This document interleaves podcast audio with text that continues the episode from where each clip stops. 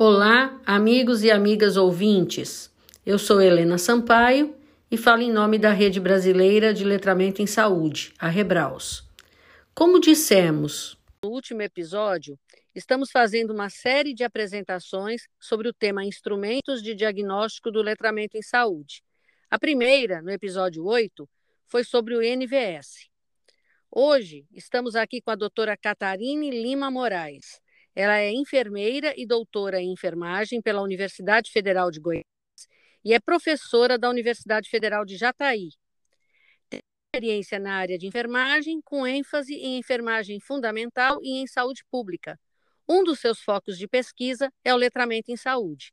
Sua tese de doutorado foi a adaptação transcultural e validação do Health Literacy Questionnaire, o HLQ, para o português brasileiro. E hoje ela vai nos falar sobre ele.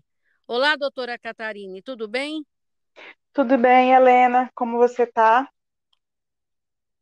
Estou bem, muito satisfeita de você estar conosco. Agradecemos a sua participação nesse episódio. Eu que agradeço. Pode, podemos. Beleza. Podemos começar com a nossa primeira pergunta? Claro. Em qual língua foi produzido o HLQ? E quais as características desse instrumento para uso na prática? Helena, o HLQ ele foi produzido na língua inglesa por um grupo de pesquisadores australianos. Ele é um instrumento considerado multidimensional, que significa dizer o quê? Que ele consegue explorar várias dimensões do construto letramento em saúde. No podcast anterior, como você bem mencionou, é, você trouxe para nós o NVS. E você explorou muito bem a dimensão numeramento que compõe aquele instrumento, né, que diz respeito às habilidades matemáticas aplicadas para a área da saúde. É, no HLQ, né, na versão que nós traduzimos para o português, denominado de HLQ-BR, é, eles foram elencados no processo de construção do instrumento diversas dimensões que, que constituem o fenômeno letramento em saúde como apoio social, as habilidades de comunicação com os profissionais de saúde, compreensão de documentos na área da saúde, dentre outros. Essas dimensões nós vamos apresentar elas mais adiante, quando falarmos sobre a estrutura do instrumento. É importante dizer que elas permaneceram a mesma da versão original quando nós realizamos o processo de validação para o português brasileiro. Então, a gente diz que ele manteve a mesma estrutura da versão inglesa. Assim, por apresentar diversas dimensões do conceito letramento em saúde, o HLQ tem sido recomendado para avaliação desse fenômeno.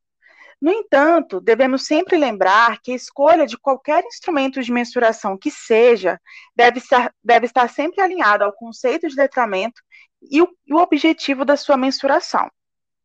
Um aspecto interessante no HLQ que merece destaque, que é uma característica que a gente consegue apontar, é que para o seu uso é necessário solicitar uma licença para o grupo australiano, que tem os direitos autorais desse instrumento. E o seu uso é gratuito para estudos ou aplicações na prática clínica, exceto quando destinado para a população de Covid-19, que neste caso é preciso pagar uma taxa para utilizar o instrumento. Ah, eu fiquei até com dúvida, vou até fugir aqui da, da próxima pergunta que eu tinha para você.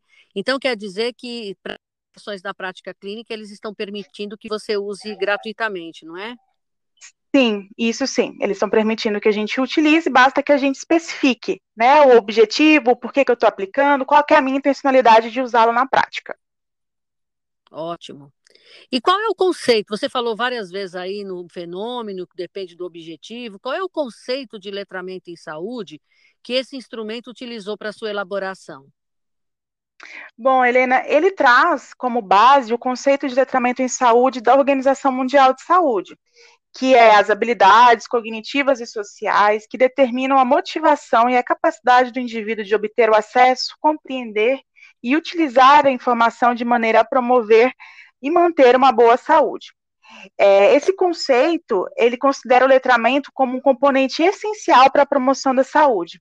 Assim, quando a gente pensa em mensurar o letramento por meio do HLQ, é importante que esse conceito seja sempre lembrado. E olhar para o letramento em saúde numa perspectiva da promoção da saúde. é extremamente importante a gente ter é, esse olhar para o letramento quando a gente usa o HLQ. Isso, exatamente. É por isso que a gente está aqui pela Rebraus com a intenção de fazer um, alguns episódios, né, uma sequência de episódios enfocando esses instrumentos, até porque nossos ouvintes poderão olhar os, os, os, aspectos mais positivos ou mais negativos de cada um e ver qual que se aplica mais para a sua prática, não é? Justamente, é como, como eu falei, a gente precisa ter essa noção clara conceitual, né, Helena? Porque a escolha do instrumento é fundamental quando a gente se propõe a mensurar o letramento em saúde, qual é o meu objetivo, o que está por trás daquilo que eu estou investigando. É, é uma coisa que isso tem que ficar claro para quem vai usar esses instrumentos de mensuração. Certo. O NVS, que eu falei com os nossos ouvintes ah, a semana passada, a semana retrasada, ele tem apenas seis perguntas, né? Então, qual é a uhum. estrutura uhum. do HLQ? Quantos itens ele tem? Quais são os domínios que ele tem? é, Helena, o HLQ ele é um pouquinho mais extenso que o NVS, né? Talvez por essa característica multidimensional, ele possui 44 itens que estão dispostos em nove domínios ou escalas, como a gente determina, né? E ele é dividido em duas partes. A primeira parte do instrumento, ela contém 23 dos 44 itens que estão nas escalas de 1 a 5, e a segunda parte estão os restantes dos 21 itens contidos nas escalas de 6 a 9. É importante a gente ressaltar que essas escalas de 1 a 5, elas dizem respeito ao quanto o paciente ou a comunidade que está respondendo ao instrumento concorda ou discorda das afirmações. É, e para isso, as opções de respostas, elas estão numa escala tipo Likert, que varia de 1, onde a pessoa concorda, discorda totalmente do, do, da afirmação, até 4, quando ela concorda totalmente.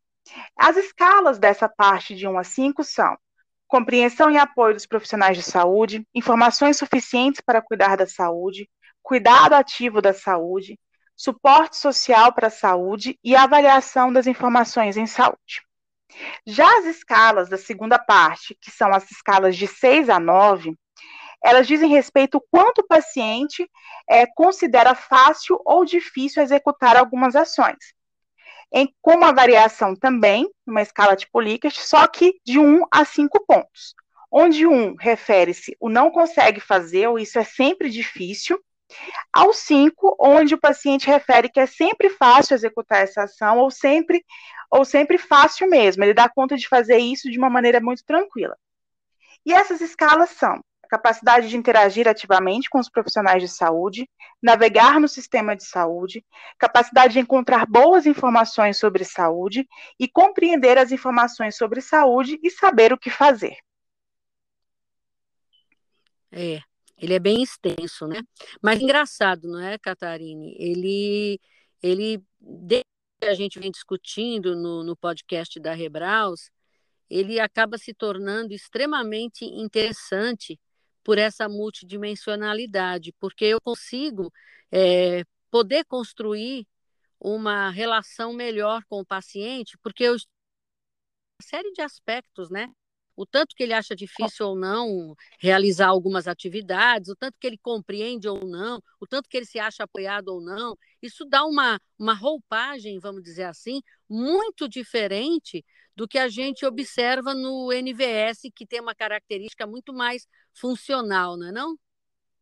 Justamente, Helena, é, a estrutura ela é diferente da, da, dos primeiros instrumentos né, de mensuração do letramento em saúde, que dá esse aspecto funcional que você falou, é, onde são focadas principalmente as habilidades de leitura, do numeramento, como o NVS traz muito bem. Então, ele explora outros, outras habilidades, outras dimensões mesmo do conceito que são extremamente importantes quando a gente pensa em letramento em saúde, pensa nas nossas intervenções, né, na mensuração com foco nas intervenções em saúde para melhora da condição do cliente ou da, ou da comunidade. Então, é, é interessante a gente conhecer esses instrumentos, assim como a HLQ, a gente tem outros instrumentos nessa perspectiva, e é importante a gente conhecer essa estrutura antes da escolha, né? Porque isso dá uma, uma segurança maior para quem está aplicando esse instrumento. Exatamente.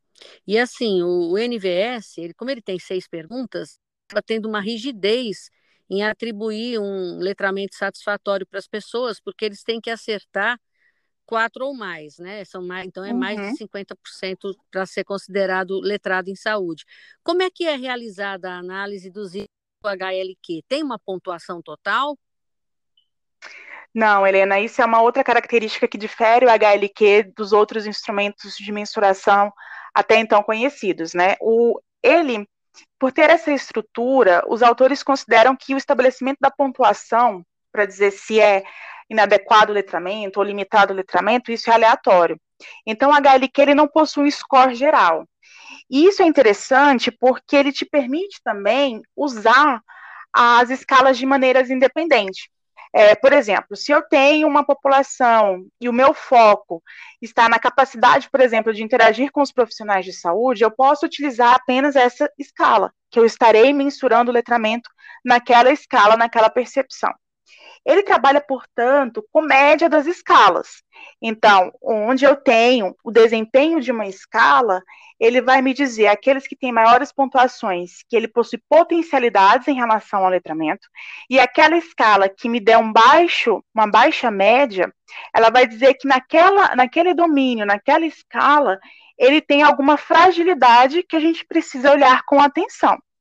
É, então, esse aspecto vai permitir com que a gente é, identifique as especificidades. Onde eu posso intervir? É, naquele, na, é naquela escala, qual que é o, o, dentro daquela escala, qual que é o item que está sendo mais prejudicial para aquele, aquele paciente, para aquela comunidade, que eu possa lançar mão de intervenções a fim de ser o mais específico e ter um cuidado mais individualizado com esse, com esse cliente. Então, esse é um dos principais pontos que eu sempre chamo atenção quando eu falo do HLQ, porque ele te permite essas explorar muito bem o fenômeno nessas peculiaridades. Pois é, muito, muito interessante, viu? E é muito bom saber que a gente tem um, esse, esse tipo de instrumento numa versão na nossa língua, não é? Porque é uma maneira também ampliar um pouco como a gente vai é, avaliar e interagir com a população. É bem interessante o fato de você poder usar independentemente as escalas com o foco no que você está percebendo ou, ou, alguma coisa está lhe apontando que a situação merece um olhar mais aprofundado, não é? Muito bom, muito bom mesmo. É, e, Catarina, e... você gostaria de dizer. Sim, pode falar, pode falar. E é fantástico, né, Helena, quando a gente tem é, essas ferramentas em mãos, assim, facilita muito para quem estuda, facilita muito para quem está na prática. É, eu, eu, eu, vou, eu vou ver se a gente vai. Nós vamos ter que entremear um pouco. A gente vai ter mais alguns instrumentos que são extremamente funcionais, como o NVS, talvez com uma menor característica de numeramento, e vamos tentar também apresentar mais alguns multidimensionais, embora pela tua descrição eu tenho a impressão que dos multidimensionais, que acho que são poucos que existem, mas esse parece apropriadíssimo, né? Para o que se quer fazer na área de melhorar o letramento em saúde da população. Estou muito contente de saber mais detalhes dele e gostaria de saber, eh, daria para manter muito tempo conversando até sobre cada escala, não é não, Catarine? Mas hoje a gente não tem esse tempo, mas teremos. Espero contar com você em outra oportunidade para continuar. Mas eu queria saber se você ainda gostaria de dizer mais alguma coisa para os nossos ouvintes hoje.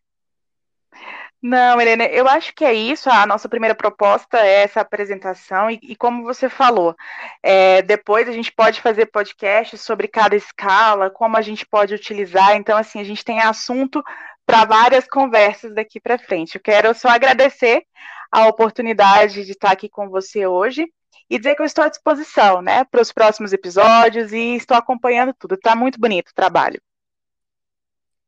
pois você não se esqueça que eu sempre me descrevo como utilitarista. Não ofereça não, porque eu agarro. Então, eu realmente estar com você logo. Catarina, agradecemos mais uma vez a sua participação conosco hoje.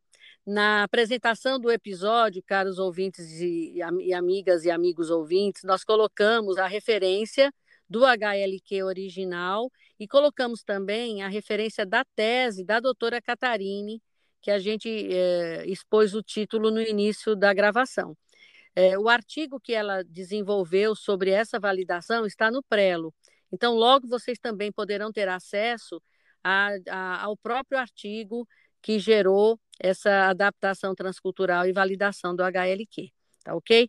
No próximo episódio, vamos falar de mais um instrumento de diagnóstico do letramento em saúde e vocês vão aumentando, então, a pastinha de instrumentos existentes para poder também fazer as suas decisões no futuro. Aguardamos vocês!